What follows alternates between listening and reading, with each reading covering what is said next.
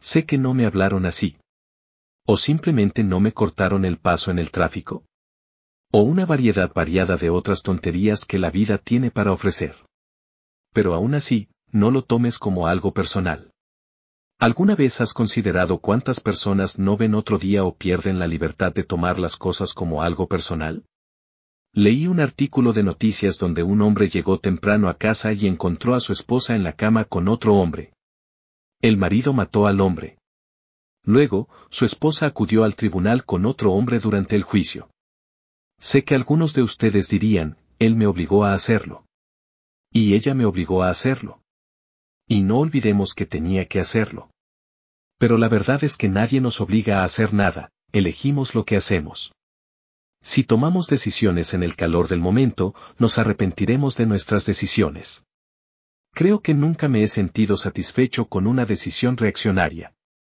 Honestamente, he estado hundido hasta el cuello en caca por decisiones apresuradas basadas en emociones. La intensidad de la reacción suele tener alguna amplificación subyacente. ¿Hay algo peor que llegar tarde al trabajo? Y luego no pasar un semáforo porque la persona frente a ti estaba enviando mensajes de texto y no vio que el semáforo se puso verde? Podríamos escribir una serie completa sobre experiencias personales. Como podemos ver, solo podremos evitar estos casos de otras personas si nos mudamos al medio de la nada.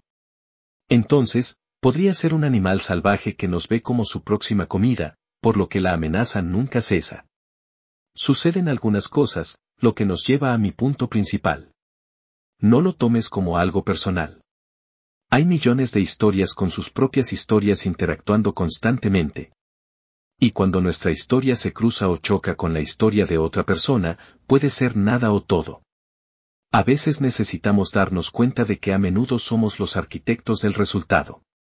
La mayoría de nosotros no nos levantamos por la mañana esperando un día horrible.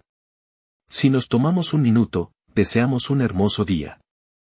Si tenemos esto en cuenta cuando tenemos la opción de arruinar nuestro día o nuestra vida, la alternativa lógica es un día tranquilo. Entonces, ¿por qué no tomamos esa decisión el 100% de las veces? Déjame presentarte a mi pequeño amigo. Utilizo el término amigo de forma vaga. El actor dañino es el orgullo y su ego igualmente destructivo. Estas dos influencias han sido responsables de la muerte de millones de personas. El orgullo ha enfrentado a naciones, grupos, familias e individuos entre sí, a menudo hasta la muerte. Mientras nos enfrentamos a nuestra perdición, el orgullo y el ego están sentados en el pub, bebiendo y planeando la muerte de su próxima víctima. No estoy sugiriendo que vayamos por ahí distraídos. O tratar de luchar con estas ofensas percibidas hasta que explotemos. Estoy ofreciendo todo lo contrario. No lo tomes como algo personal. Cada uno tiene su historia. Imagínese a la persona que recientemente descubrió la infidelidad en la relación, sumada a un trabajo estresante, un compañero de trabajo molesto y una factura vencida.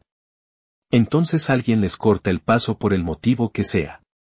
El tsunami de emociones está a punto de desatarse pueden convertirse en un peligro en la carretera a medida que entran y salen del tráfico para alcanzarlo y poder lanzar una retórica colorida, que puede haber sido suficiente hasta que usted decida. Sé que no me dijeron eso. Un encuentro poco deseable ahora se convierte en un acontecimiento que cambia la vida. Parecía que durante un par de meses en mi área alguien recibía un disparo cada semana detrás de Road Rage. ¿Podría la situación justificar quitarle la vida a alguien? No me parece. Pero si el orgullo o el ego tienen algo que decir en la situación, la respuesta es sí. Porque lo peor que les pasa es que el pub cierra temprano. Todos podemos reconocer el poder y la seguridad de no tomarlo como algo personal. Uno de mis primeros trabajos me enseñó una valiosa lección. Había empezado al mismo tiempo que otro chico. Pero me fue bien en un área que a otros no les gustaba. El trabajo le permitió al otro capacitarse en varias competencias departamentales.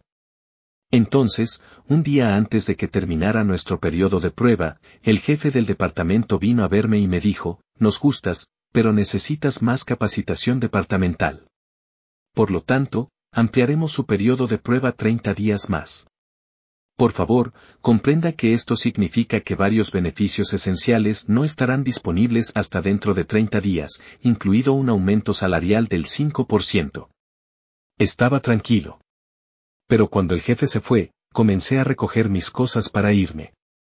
De repente, un tipo grande y musculoso que era conocido por ser callado se me acercó. Me preguntó qué estaba haciendo. Le expliqué de manera frenética y algo errática lo que había sucedido. Fred escuchó pacientemente. Luego dijo con calma, ¿quieres recuperarlos? ¿Quieres venganza? Bueno, por supuesto que lo hice. Dije sí. Dudó por un momento y dijo, bien. Luego, regresa a tu escritorio y termina tu periodo de prueba. Por supuesto, esperaba algo más. Fred luego pasó a explicar. No querían tener que contratarte. Lo sorprendiste con tus habilidades, inteligencia y tenacidad. El supervisor lo usará como excusa para no contratar nunca a alguien como usted para reemplazarlo. Y viniste a este trabajo para regalarlo o para ganar dinero. Como puedes adivinar, yo permaneció.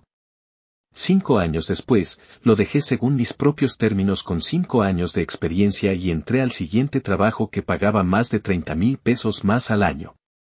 Apliqué esa mañana.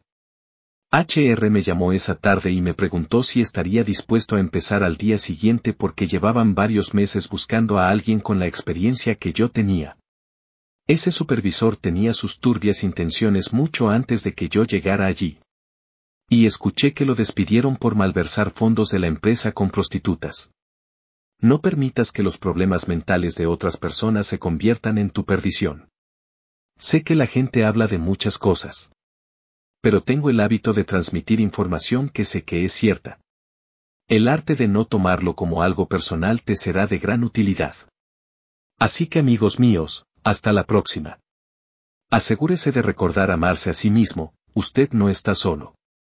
Eres relevante y digno. ¿Qué hay sobre eso?